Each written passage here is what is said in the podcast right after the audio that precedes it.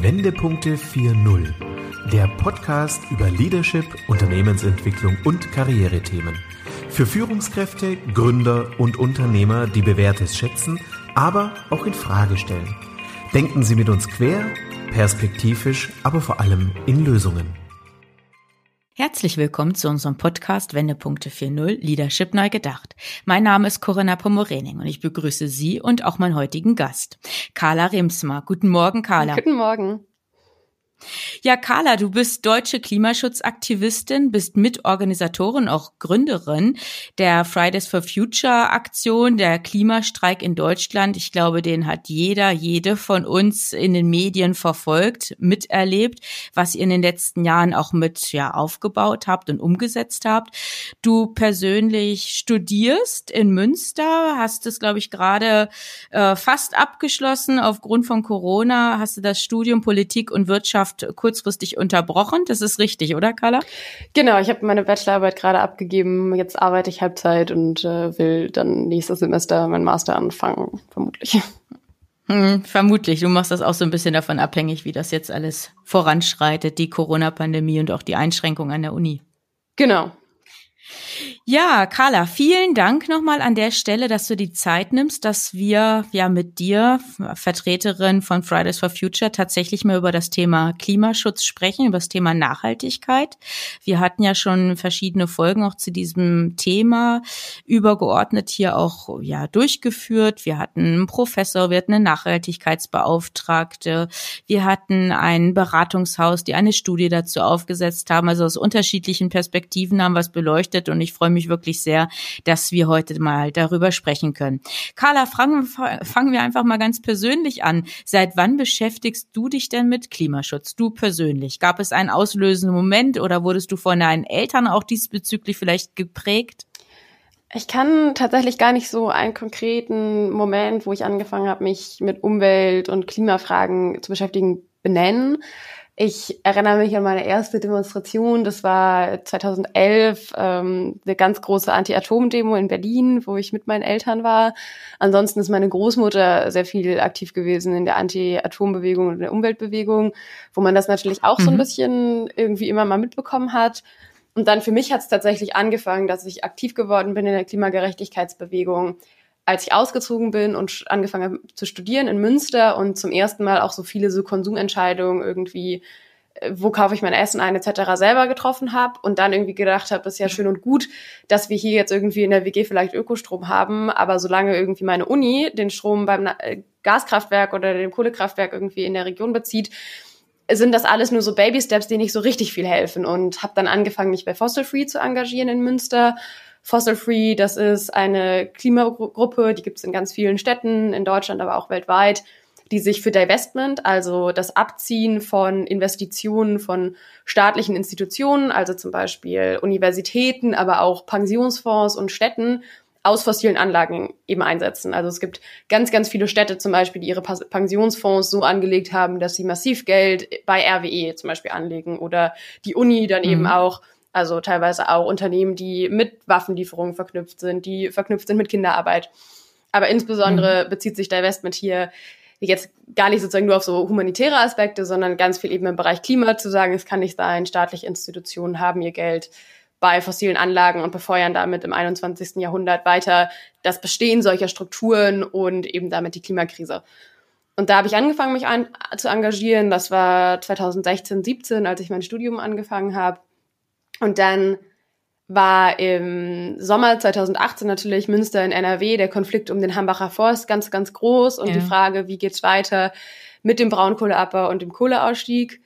Und im Rahmen dessen dann kam, also habe ich mich da an den Protesten beteiligt und eben auch, dann kamen die ersten Proteste von Fridays for Future. Greta hat die ganz inspirierende Rede auf der Klimakonferenz in Katowice gehalten. Die ist viral gegangen. Ich habe die hundertmal gesehen in meinem Facebook- und Twitter-Feed. Und dann irgendwie gedacht, so, okay, kann man nicht sowas hier auch machen? Und dann gab es schon so eine deutschlandweite WhatsApp-Gruppe, wo man ein paar Leute gefunden hat und dann irgendwie den ersten Klimastreik organisiert hat. Und dann, ja, ist man von irgendwie, ich bin einmal die Woche bei irgendeinem Plenum von Fossil Free zu, ich mache Vollzeitaktivismus, ging es dann irgendwie sehr schnell und sehr unerwartet. Hatte man ah, auch okay. nicht ganz so geplant.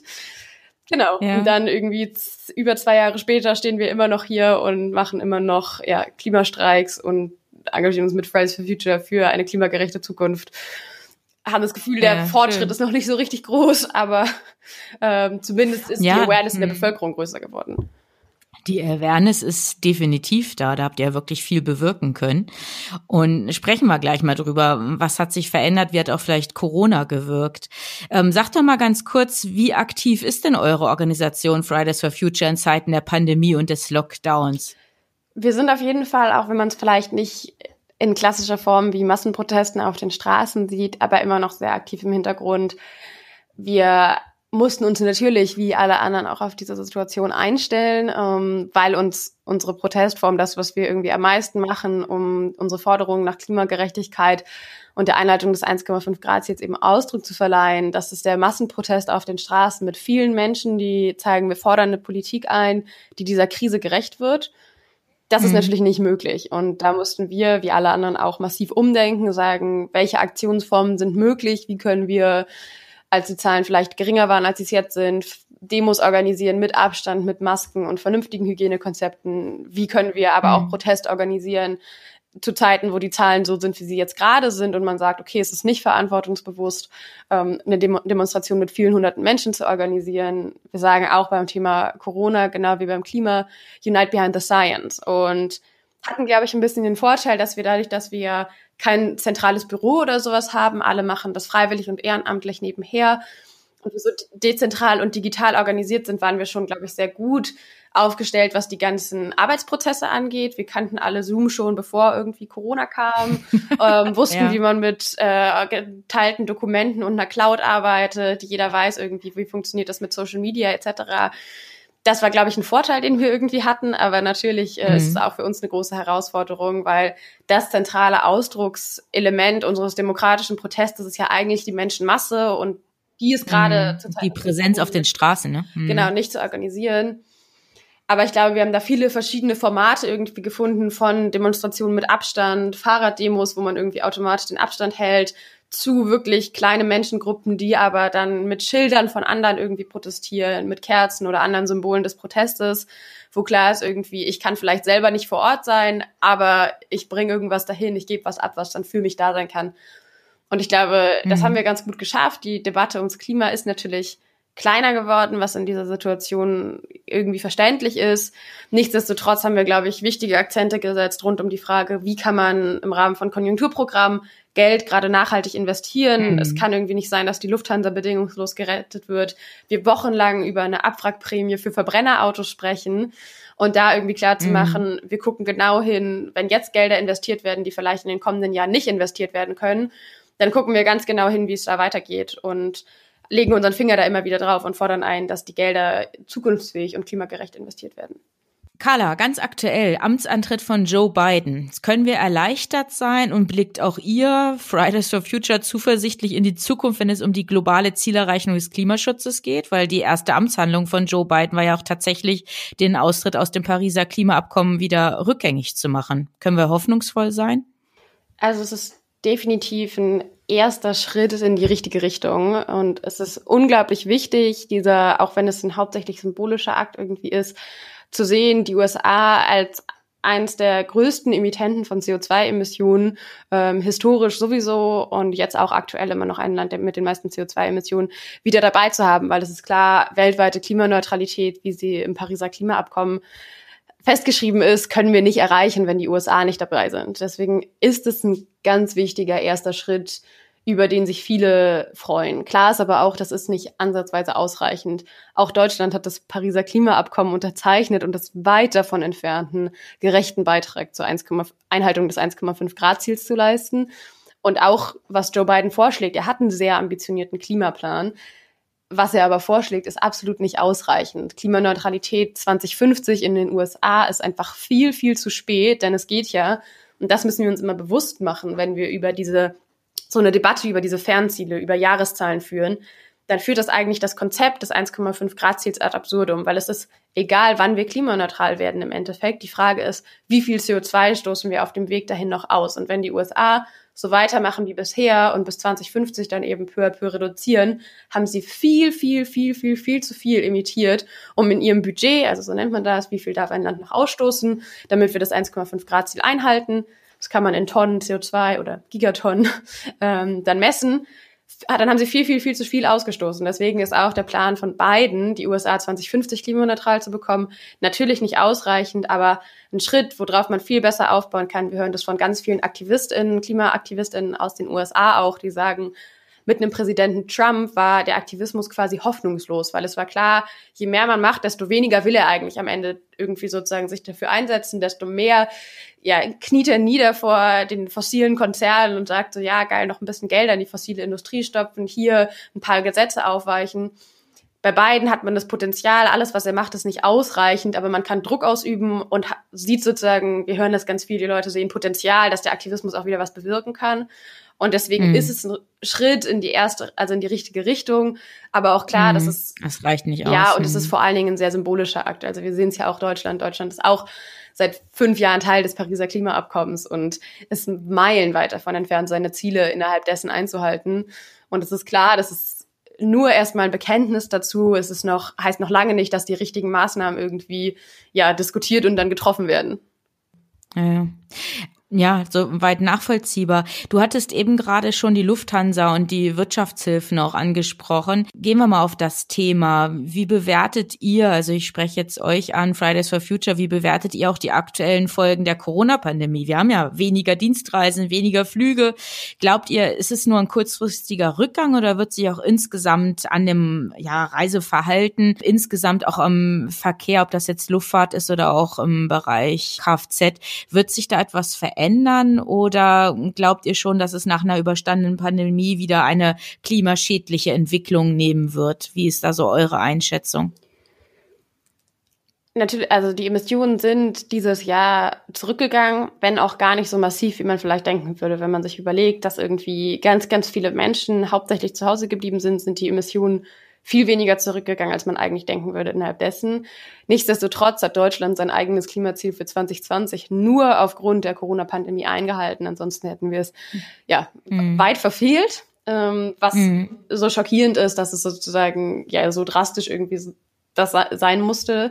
Ähm, was aber klar ist, ist, dass A, man irgendwie jetzt nicht die Corona-Pandemie als einen guten Schritt fürs Klima sehen kann. Damit würde man total irgendwie in den Hintergrund rücken, die katastrophalen gesundheitlichen und sozialen mhm. Folgen dieser Pandemie und die eine soziale, gesellschaftliche, gesundheitliche Krise gegen die andere gesellschaftliche, soziale, klimatologische Krise ausspielen. Und das wäre das wäre total falsch. Und was wir ja auch sehen, ist, dass die Corona-Pandemie überhaupt gar nicht dazu führt, dass wir unsere Wirtschaft, unsere Mobilität, unsere Landwirtschaftssysteme langfristig umstellen. Wir sehen keine Veränderungen in der Art und Weise, wie ist unsere Energieversorgung strukturiert, wie ist unser Mobilitätsverhalten strukturiert. Die Investitionen im Zweifelsfall fließen in fossile Konzerne wie bei der Lufthansa. Das heißt, wir sind ganz, ganz weit davon entfernt, langfristige strukturelle Veränderungen in die richtige Richtung zu sehen. Es wird sicherlich in kleinen Bereichen Veränderungen geben im Verhalten der Menschen. Unternehmen, die sagen, okay, man muss nicht für jedes Meeting irgendwo hinfliegen, wir können viel vielleicht mhm. über Videokonferenzen irgendwie regeln. Das ist auch dann eine wirtschaftliche Entscheidung, das ist einfach günstiger. Das wird es auf jeden Fall, glaube ich, geben. Das ist aber lange nicht ausreichend, um zu sagen, die strukturellen Änderungen, die wir brauchen, um Deutschland in der angemessenen Zeit auf einen Pfad Richtung Klimaneutralität zu bringen, müssen viel, viel größer sein. Dafür braucht es ein Mobilitätssystem, in dem klar ist, Menschen dürfen nicht mehr aufs Auto angewiesen sein. Es muss eine Form der Mobilität für jeden geben. Ähm, wir brauchen eine Energiewirtschaft, die 100 Prozent erneuerbar ist, die nicht auf Kohle oder Gas setzt. Ähm, wir brauchen ein Landwirtschaftssystem, was Ökologie Menschen in den Vordergrund stellt, anstatt die Interessen von großen Konzernen. Und davon sind wir meilenweit entfernt, da Fortschritt durch die Corona-Pandemie zu erreichen. Mhm. Wird sich denn gerade mit diesen Themen jetzt beschäftigt auf politischer Ebene? Wie sind da so eure Wahrnehmungen? Es ist sehr unterschiedlich. Also im Bereich Energiewirtschaft passiert einiges, aber vor allen Dingen passieren ziemlich viele sehr, sehr rückschrittliche Sachen so im Hintergrund der Pandemie, wo es einfach nicht auffällt. Beim Kohleausstieg ist gerade jetzt gerade in den aktuellen Tagen werden im Rheinland weiter wird das Dorf Lützerath abgebaggert ähm, für die darunter liegende Kohle, ähm, dass der Tagebau mhm. Garzweiler 2 ähm, weiter weiter ähm, expandiert werden kann. Und das ist einfach absurd. Im Jahr 2021 ist es jetzt für einen fossilen Energieträger, den dreckigsten Energieträger der Welt, ähm, Dörfer abzubaggern und die Heimat von Menschen zu zerstören, obwohl nachgewiesen ist, dass es energiewirtschaftlich notwendig ist. Wir könnten bis 2030 aus der Kohle aussteigen und trotzdem die Energieversorgung in Deutschland sicherstellen, wenn wir dafür den Ausbau der Erneuerbaren vorantreiben würden. Und das äh, passiert gerade, dass dieses Dorf wird abgebaggert, es wird in öffentlich-rechtlichen Verträgen, ähm, werden genau diese Sachen auch festgeschrieben. Es macht es unglaublich schwer, auch in den kommenden Legislaturperioden nochmal was an diesem Ausstiegspfad für die Kohle zu verändern, obwohl sich gerade jetzt auch in der Corona-Pandemie gezeigt hat, dass die fossilen Energieträger überhaupt gar nicht mehr wirtschaftlich sind. Also man hat gesehen, der CO2-Preis ist gestiegen, was dazu führt, dass Kohle Kraftwerke auch aus, einfach aus dem Markt verdrängt werden, weil andere Energie günstiger ist. Saubere Energie ist günstiger. Das ist das, wo, wohin irgendwie die Reise geht und die Zukunft zeigt. Und gleichzeitig haben wir eine Energie- und Wirtschaftspolitik, die auf Krampf festhält für die nächsten 18 Jahre an Kohle als Energieträger. Und das wird gerade irgendwie im Schatten der Corona-Pandemie festzementiert durch Verträge, die vor allen Dingen einfach ja auf den Profit von RWE ausgelegt sind. Das kann man so platt einfach mal dahinstellen.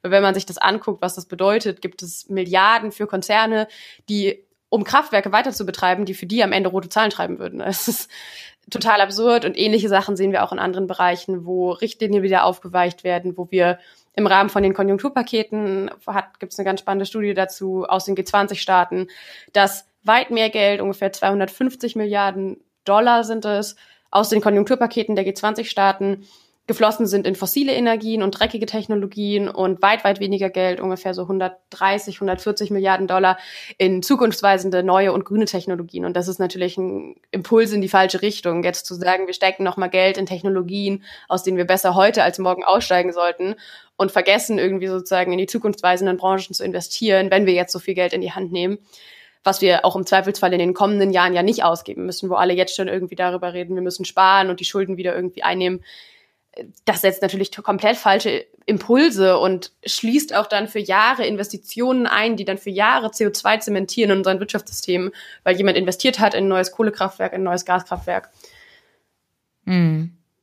Ja, ich wollte mich jetzt eigentlich auch an der Stelle fragen, Stichwort Build Back Better, ähm, wäre es nicht eigentlich jetzt der richtige Zeitpunkt, also jetzt in 2021, jetzt im Rahmen dieser Pandemie auch einfach mal über diese Refokussierung des Kapitalismus zu sprechen und wie können wir, ähm, wenn wir so wollen, einen Neustart im Sinne einer klimafreundlichen und auch nachhaltigen Entwicklung vorantreiben? Es wäre definitiv der Zeitpunkt nicht erst jetzt gewesen. Das hätte auch schon im Rahmen der ersten Konjunkturpakete im, im vergangenen Jahr, also so Mai, Juni war ja die große Debatte um die Konjunkturpakete in Deutschland. Das wäre schon der richtige Moment gewesen, darüber zu sprechen. Die Große Koalition hat sich da auch ein ganz großartiges, zukunftsweigendes Zukunftsprogramm, ähm, ein Kapitel in dem Konjunkturprogramm gehabt, ähm, wo sie 50 Milliarden aufwenden möchte. Nur wenn man sich dann mal das Kleingedruckte anguckt, wo eigentlich dieses Zukunftsprogramm investiert, dann wird da auch gefördert so Dinge wie Plug-in-Hybride und äh, Diesel-LKWs, wo klar ist, das ist irgendwie eigentlich nicht die, das Zukunftsprogramm, was man sich irgendwie tatsächlich unter dem Begriff Zukunft vorstellt. Und wir sehen, dass sich gerade in der Corona-Pandemie ja viele verschiedene Schieflagen, die vorher schon existiert haben, weiter verschärfen. Das sind, das ist klimatologisch, aber das sind auch soziale Ungerechtigkeiten, die sich weiter verschärfen, die überhaupt nicht angegangen werden und die im Rahmen von genau dieser Frage, wie können wir gestärkt aus dieser Krise irgendwie rausgehen, wie können wir ja Dinge fördern und Probleme, die wir vielleicht vorher hatten, im Rahmen von Maßnahmen, die wir jetzt treffen, mitbekämpfen dass das teilweise gar nicht mitgedacht wird. Also wir sprechen die ganze Zeit über systemrelevante Berufe und die, Zustände, ähm, die Zustände in der Pflege. So einfache Forderungen, wie wir sie aus der, aus der Pflegebranche hören, nach einem Pflegebonus, einem einmaligen, selbst das hat es die, äh, die Bundesregierung nicht geschafft umzusetzen, während sie neun Milliarden für die Lufthansa relativ easy verabschieden konnte. Und das sind natürlich Zeichen, die wirklich für Menschen, die in solchen Berufen arbeiten, fatal sind und wo Leute auch sagen, hm, möchte ich hier in dieser Branche weiterarbeiten, obwohl klar ist, die Pflegebranche ist eine, die wird wahrscheinlich noch wachsen in den kommenden Jahren. Die Bevölkerung wird älter. Das ist eine Branche, die wird es immer brauchen. Ähm, eigentlich bräuchte es jetzt die Anreize zu sagen, wir sorgen hier für vernünftige Arbeitsumstände, wir sorgen für eine vernünftige Bezahlung, für ausgewogene Personalschlüssel und gute Ausbildung. Und das sind natürlich genau die falschen Zeichen, die wir hier setzen auf einer sozialen Ebene, ähm, im Klimabereich ebenso. Und ich glaube, da hat man es ganz, ganz doll versch ja, verschlafen, diese Anreize in Richtung sozialökologische Transformation jetzt schon mitzudenken. Und wenn ich mir das auch aus meiner Perspektive als junge Person vorstelle, dann ist es so eine katastrophale Vorstellung, was wir hören aus beispielsweise dem EU-Haushalt, wo klar ist, die Schulden, die jetzt in der Corona-Pandemie aufgenommen werden, werden für die kommenden, ich glaube, bis 2050 zurückgezahlt. So, da könnte ich schon Kinder haben und wir würden immer noch diese Schulden zurückzahlen. Und das sind alles Gelder, die wir dann nicht mehr, nicht investieren können in den kommenden Jahren. Und deswegen muss man sich ja eigentlich Gedanken darüber machen, wenn wir jetzt aus, Geld ausgeben, wie, wie können wir sicherstellen, dass eine kommende Generation sagt, ja, das habt ihr damals richtig gemacht, dass wir in 20, 30 Jahren dastehen und sagen, die Gelder haben wir gut investiert. Und da geht es jetzt nicht um Soforthilfen für irgendwie Unternehmen, wo klar ist, die braucht man irgendwie jetzt und irgendwie kein Unternehmen soll jetzt irgendwie pleite gehen, ähm, was eine zukunftsfähige Geschäftsgrundlage hat. Aber zu sagen, wir investieren neun Milliarden in die Lufthansa, wo klar ist, die Luftfahrtbranche muss irgendwie schrumpfen und das wird sie auch ähm, in den kommenden Jahren ja, das sind einfach sozusagen krasse Fehlentwicklungen, denen wir irgendwie versuchen, auch als Klimagerechtigkeitsbewegung irgendwie was entgegenzusetzen. Aber man merkt auch, dass es total schwierig ist, gerade ja viele berechtigte Interessen total wenig gehört werden. Alle, die keine starke Lobby haben, werden in Zeiten, wo Protest zu organisieren schwierig ist, eben weniger gehört. Das erleben wir bei Kindern und Jugendlichen, die mm, gar nicht vertreten sind, sind einfach auch weniger sichtbar. Ja, genau, genau. wir erleben es mm. bei Branchen, die einfach sozusagen eine weniger starke Lobby haben als irgendwie die Autoindustrie, ähm, die sehr, sehr präsent war, die, ich glaube, drei eigene Gipfel bekommen hat. Aber über öffentlichen Nahverkehr äh, hat keiner gesprochen. Über einen Pflegegipfel gab es auch nicht, obwohl eigentlich das irgendwie die Themen sein sollten.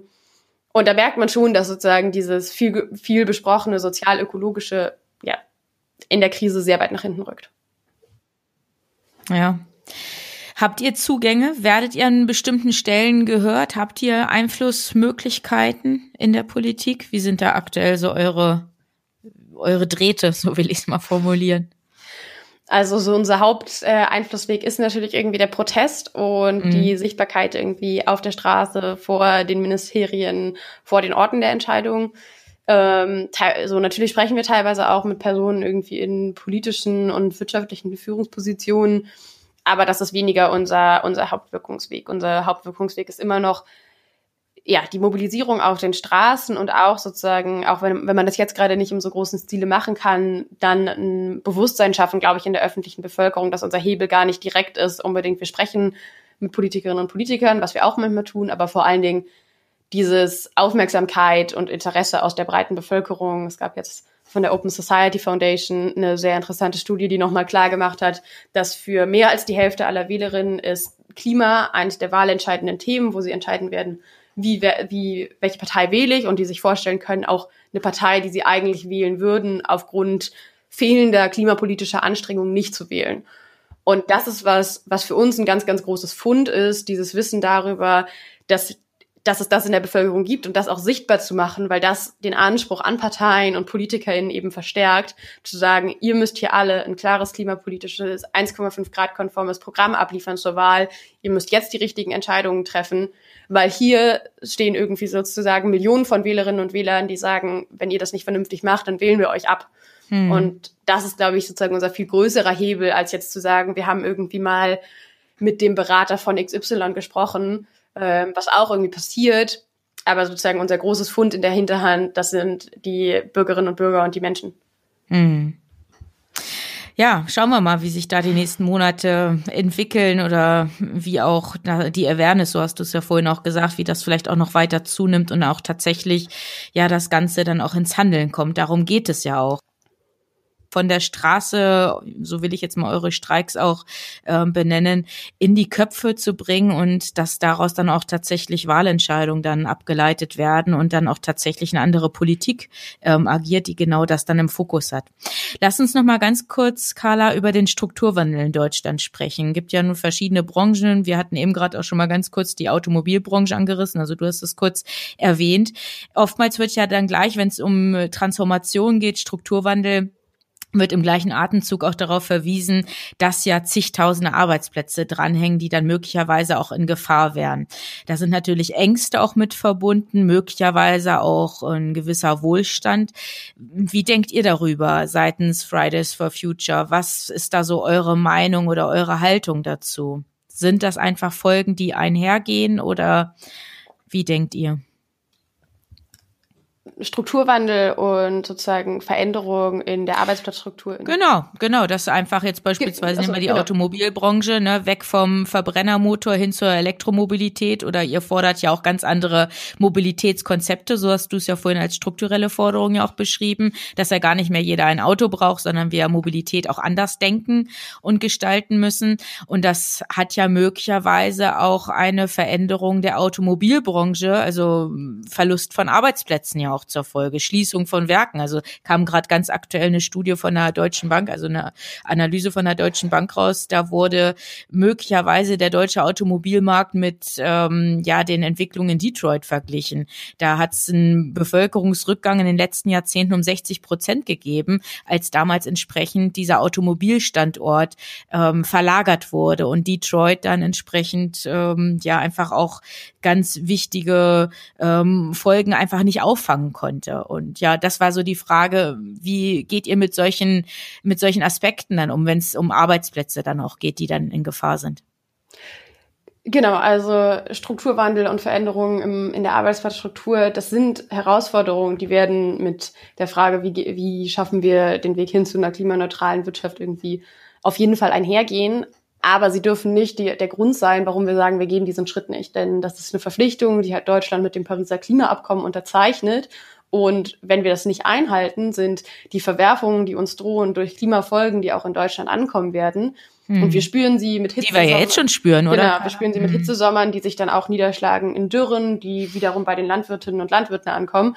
Ähm, oder auch bei Personen mit einem geschwächten Immunsystem, geschwächten Kreislaufsystem, älteren Menschen, da ja auch schon ankommen werden die Folgen viel, viel schlimmer sein. Und die Frage ist ja nicht, so zu, jetzt zu sagen, und ich glaube, das ist ein ganz, ganz fatales Narrativ, was wir immer wieder aus Seiten der klimapolitischen Bremser eben hören, so dieses, wie viel Klimaschutz können wir uns leisten, wie viel Klimaschutz ja, können genau. wir irgendwie mhm. machen mit Arbeitsplätzen. Und das ist total fatal, weil Klimaschutz ist sozusagen die Herausforderung jetzt zu sagen, wir gehen das nicht an, weil es diese Umbrüche geben wird. Es wird sie so oder so geben. Und wie bei jeder gesellschaftlichen Veränderung, sei es Digitalisierung oder die Erfindung der Dampfmaschine, wird es Umbrüche geben, die Sachen verändern. Und die Frage ist ja nicht, jetzt zu sagen, wir machen keinen Klimaschutz, weil wir wollen diese Veränderung nicht, sondern wie können wir die als Gesellschaft gerecht und solidarisch und so, dass wir irgendwie alle Leute mitnehmen und Stimmen hören, eben angehen.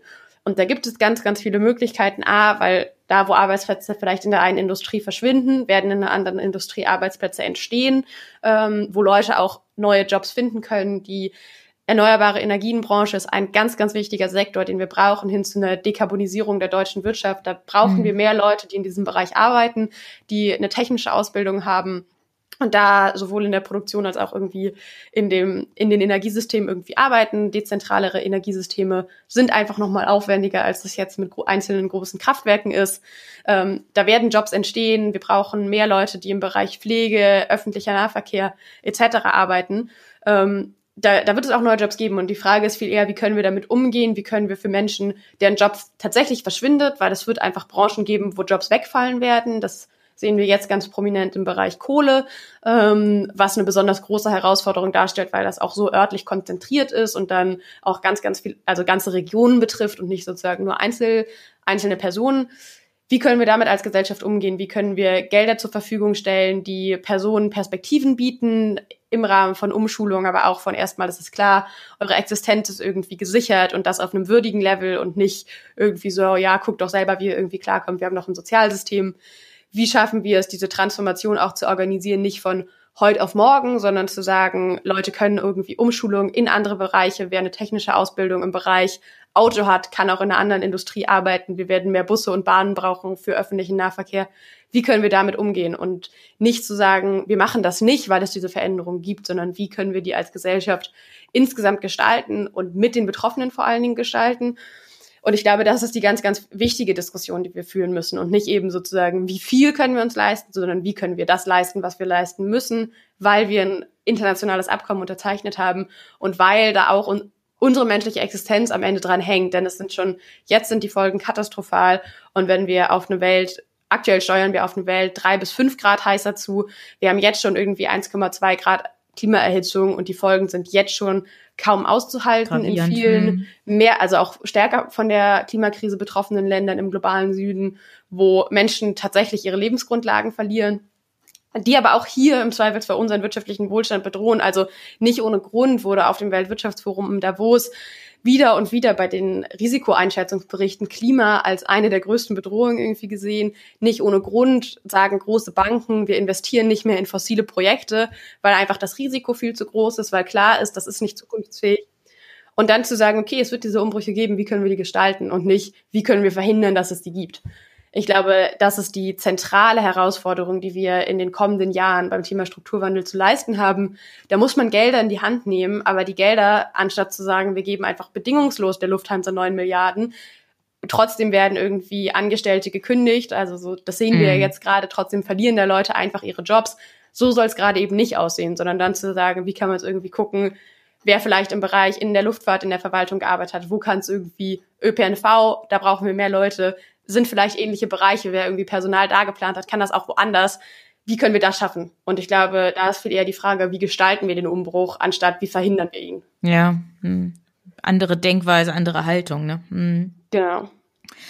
Ja, Carla, sag mal, was mich noch interessieren würde, arbeitet ihr eigentlich äh, von Fridays for Future auch mit Wissenschaftlern zusammen? Nutzt ihr auch Studien, wissenschaftliche Studien? Wie können wir uns so euer Arbeiten und auch euer Vordenken auch vorstellen?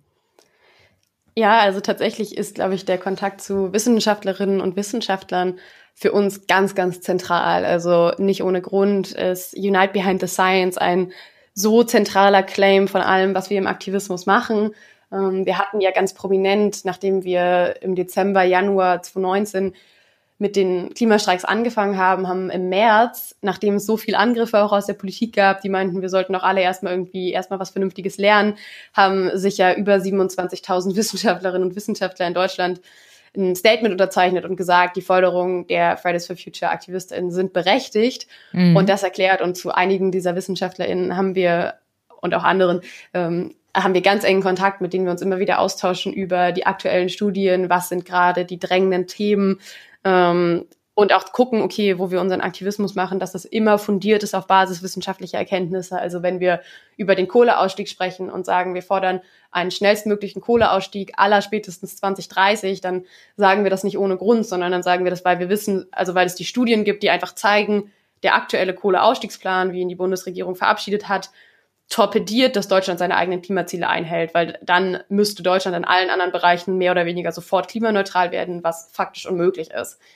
wenn wir darüber sprechen, dass wir sagen, Gas ist keine Brückentechnologie, Nord Stream 2 und auch neue LNG-Terminals in, ähm, in Schleswig-Holstein und Fracking in Niedersachsen darf nicht jetzt mehr gefördert werden, dann sagen wir das nicht, weil wir irgendwie per se gegen neue Technologien sind, sondern dann sagen wir das, weil es Studien gibt, die genau das zeigen, die zeigen, der Erdgasbedarf wird überschätzt und Erdgas ist keine langfristige Lösung in dem Energiesystem, wenn wir schließlich 2035 spätestens klimaneutral sein müssen in Deutschland, dann jetzt massiv in Gas, was zwar weniger CO2-Emissionen hat als Kohle, nichtsdestotrotz aber immer noch ein fossiler Energieträger ist. Ähm, da jetzt massiv zu investieren, funktioniert einfach nicht, wenn wir 2035 klimaneutral sein wollen oder müssen. Ähm, und da ist dieser Kontakt zu Wissenschaftlerinnen und Wissenschaftlern für uns ganz, ganz zentral, die einerseits uns irgendwie über aktuelle Themen auch mal irgendwie informieren und sagen, hey, da passiert gerade was, die aber auch irgendwie helfen mit dem Verständnis von manchen Studien, die einfach sehr komplex sind. Irgendwie nicht jeder von uns ist Klimawissenschaftlerin und Klimawissenschaftler. Ja. Mhm. Ähm, wir haben Leute von uns, die auch The Themen aus dem Bereich Physik, Klimawissenschaft studieren, sich da nochmal ganz viel mit auseinandersetzen. Und das ist für uns sehr zentral, glaube ich, in sozusagen der Vorbereitung der Arbeit. Und dann machen wir ja auch viel sozusagen die Frage, wie kann man Wissenschaft vernünftig kommunizieren. Ähm, wir machen ja viel Öffentlichkeitsarbeit Mhm. Wie kann man da irgendwie das politisch gestalten, aber so, dass es trotzdem immer fundiert ist, dass Unite Behind the Science, dass wir diesem Anspruch gerecht werden, Dinge irgendwie so vereinfachen, dass Leute es verstehen können, aber sie gleichzeitig irgendwie immer noch stimmen. Ähm, und das ist was, das ist für uns total zentral. Mhm. Ja, super. Ja, Carla, auch eine ganz wichtige Arbeit, die ihr dort übernehmt. Du hast vorhin eindeutig gesagt, es kommt vor allem auf die strukturellen Maßnahmen an, wenn wir entsprechend das äh, Klimaschutzabkommen dann auch erreichen oder ja einhalten wollen. Aber ich würde trotzdem gerne von dir wissen wollen, ähm, was kann man auf Einzelebene tatsächlich auch bewirken? Also auf der Ebene der Unternehmen oder wenn wir jetzt über Privatpersonen sprechen. Also wir können jetzt nicht darauf warten, bis die Bundesregierung entsprechend äh, ähm, ja strukturelle Maßnahmen verabschiedet ist, sondern ich glaube, es ist auch jeder gefordert, seinen eigenen Beitrag zu leisten. Was kannst du unseren Zuhörenden, es sind ja auch teilweise Unternehmer, Verantwortliche, Führungskräfte, ja, oder auch einfach Mitarbeiter, was, was kannst du mit auf den Weg geben? Worauf kommt es an? Was kann jeder bei sich selbst verändern? Um Klimaschutz natürlich mit zu betreiben. Also im Bereich Unternehmen ist das natürlich irgendwie ganz klar und auch Unternehmen müssen da ihrer Verantwortung gerecht werden und sollten Klimapläne entwickeln, wie sie selber klimaneutral werden können in ihrem Bereich und auch mal sich mal ein bisschen sozusagen zu hinterfragen, okay, was ist denn unser Anspruch, in welcher Branche arbeiten wir, können wir schneller klimaneutral werden als der Rest vielleicht, weil das brauchen wir. So, es wird Unternehmen geben, die werden es nicht schaffen. Ähm, in Deutschland müssen wir 2035 eigentlich klimaneutral werden, wenn wir einen gerechten Beitrag zur Einhaltung des Pariser Klimaabkommens leisten. Also auch irgendwie Unternehmen, die hier wirken. Das ist natürlich irgendwie für ein Unternehmen wie Heidelberg Zement deutlich schwieriger, als irgendwie, wenn man in einem Sektor arbeitet wie ja in einem IT-Sektor oder so. Mhm. Und dann mhm. zu sagen, okay, können wir das vielleicht eigentlich schneller, weil wir da einen Beitrag leisten, also sozusagen ein Vorreiter sein, sein können, da Pläne zu entwickeln. Natürlich ganz klar alles, was im Bereichen Finanzen sich abspielt. Mhm. Fossile Energien sind nicht zukunftsfähig und keine Bank und keine Versicherung sollte noch fossile Projekte finanzieren oder versichern ähm, sowohl aus finanziellen Gründen, weil einfach klar ist, die Ausfallrisiken sind unglaublich hoch. Ähm, wir haben es jetzt gerade gesehen, dass in äh, Asien große Kohleunternehmen 80 Prozent der geplanten Kraftwerke gesagt haben, bauen sie jetzt doch nicht ähm, und das plötzlich sich ganz, ganz viel verschoben hat da im Bereich Finanzen. Ähm, das heißt, das ist natürlich ein ganz großer Teil und im Bereich auf persönlicher Ebene mhm. würde ich allen Leuten raten, wenn ihr irgendwie ein bisschen Zeit übrig habt, dann engagiert euch politisch, ähm, weil natürlich kann irgendwie jeder in seinem einzelnen privaten Bereich irgendwie anfangen. Also es gibt einzelne Sachen, die kann man irgendwie super machen und zu sagen, ich bewege mich mit dem Fahrrad von A nach B, oder oh, ich ernähre mich irgendwie vielleicht vegetarisch, äh, vegan, irgendwie alles sozusagen, das ist ja alles kein großer zeitlicher Aufwand, aber bevor ich jetzt irgendwie sage, ich ja, verwende noch irgendwie 15 Stunden da rein, irgendwie das letzte bisschen äh, Plastik hin zu Zero Waste zu schaffen, dann sind die Stunden, glaube ich, deutlich sinnvoller im politischen Aktivismus, sei es irgendwie bei einer NGO, sei es in der Bewegung, sei es ähm, in Gesprächen mit Freunden, sei es am Arbeitsplatz, sei es, ich bin Lehrer und ich irgendwie arbeite Klimakrise in der Schule mal auf.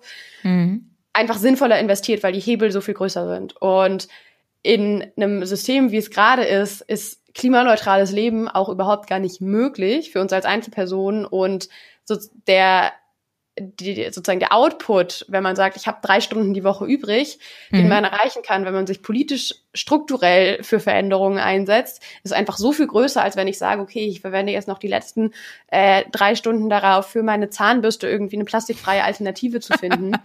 äh, okay. Äh, und irgendwie, keine Ahnung, die äh, Tabletten zu gucken, ob es die in einer biologisch abbaubaren Packung gibt, dann ist klar, man kann mit dieser Zeit einfach auf einer strukturellen Ebene so viel mehr verändern. Und da sind, glaube ich, auch die Möglichkeiten, wenn man ein bisschen out of the box denkt, auch viel größer, als man als man es manchmal irgendwie glaubt. Also das kann irgendwie bei so einfachen Sachen anfangen, wie Petitionen zu unterzeichnen, was manchmal so ein bisschen ausgelutscht wird, aber echte Bundestagspetitionen, die dort dann auch diskutiert werden müssen, helfen beim politischen Agenda-Setting und das dauert zwei Minuten.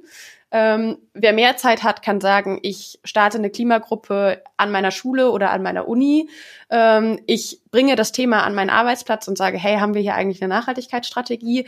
Wie sieht's irgendwie aus? Das kann irgendwie auch nur ein Gespräch mit Freunden beim Abendessen sein ähm, oder auch mal sich die Zeit zu nehmen, sich selber überhaupt über das Thema zu informieren, weil da ist immer noch ein großer sozusagen wo ist die Wissenschaft und was hören wir viel auch auf politischer Seite? Ähm, wir hören ja im Bereich Klimapolitik es ist besser geworden. Wir hören mehr Wissenschaftlerinnen und Wissenschaftler in den Medien. Wir hören aber immer noch auch viel Politikerinnen und Politiker, die einfach oft auch Sachen sagen, die faktisch vielleicht gar nicht so stimmen. Ähm, sich da auch selber mal die Zeit zu nehmen und zu sagen, so, ich informiere mich jetzt einfach erstmal, wo stehen wir gerade, was bräuchte es vielleicht. Das sind alles Sachen, die, glaube ich, einen noch viel relevanteren Teil zum Thema irgendwie beitragen und die es dann auch schaffen, dass man über diese einzelkleinen Entscheidungen irgendwie hinausgeht, die ja auch immer eine Frage des Privilegs sind, weil viele nachhaltigere Alternativen irgendwie sozusagen im Konsumbereich sind oft teurer. Das ist auch ein Privileg, sich das irgendwie leisten zu können. Wer das kann, das ist schön und gut. Wer Zeit übrig hat, sich politisch zu engagieren, mhm. richtig gut. Super. Also das war nochmal ganz inspirierend, dass du das so auf den Punkt gebracht hast jetzt zum Abschluss. Carla, vielleicht noch eine allerletzte Frage. Hast du eine Buchempfehlung zum Thema? Eine Bu also es, oh, es gibt es gibt viele gute Klimabücher. Jetzt habe ich jetzt bin ich spontan ganz ist ja kein, ist ja kein Problem. Wir haben, du kannst mir noch den Link schicken, Carla, und dann hängen wir den dann einfach noch an. Also das würde ich, glaube ich, ganz gut finden. Yes, mache ich. Ja, das wäre cool. Ja, Carla, dann sage ich danke. Es war wirklich ein sehr interessantes und vor allem ein sehr wertvolles Gespräch. Das war über so zentrale Fragestellungen, die im Zusammenhang natürlich mit Klimaschutz und Nachhaltigkeit einfach auftreten, wo wir, ja, wir Laien, so will ich mich bezeichnen und ich glaube auch viele meiner Zuhörerinnen, ja, von euch natürlich auch was lernen können und was aufgreifen können und uns auch selbst hinterfragen können. Und gerade eben dein Abschluss, was können wir selbst tun? Können wir vielleicht politisch aktiv werden oder können wir es thematisieren in unserem Wirkungskreis, den wir zur Verfügung haben. Ich glaube, das war wirklich sehr, sehr wertvoll. Vielen Dank dafür, Carla, für die Zeit, die dir genommen hast und alles Gute für dich persönlich und auch für eure Gemeinschaft Fridays for Future. Ja, danke für die Einladung nochmal. Sehr gerne.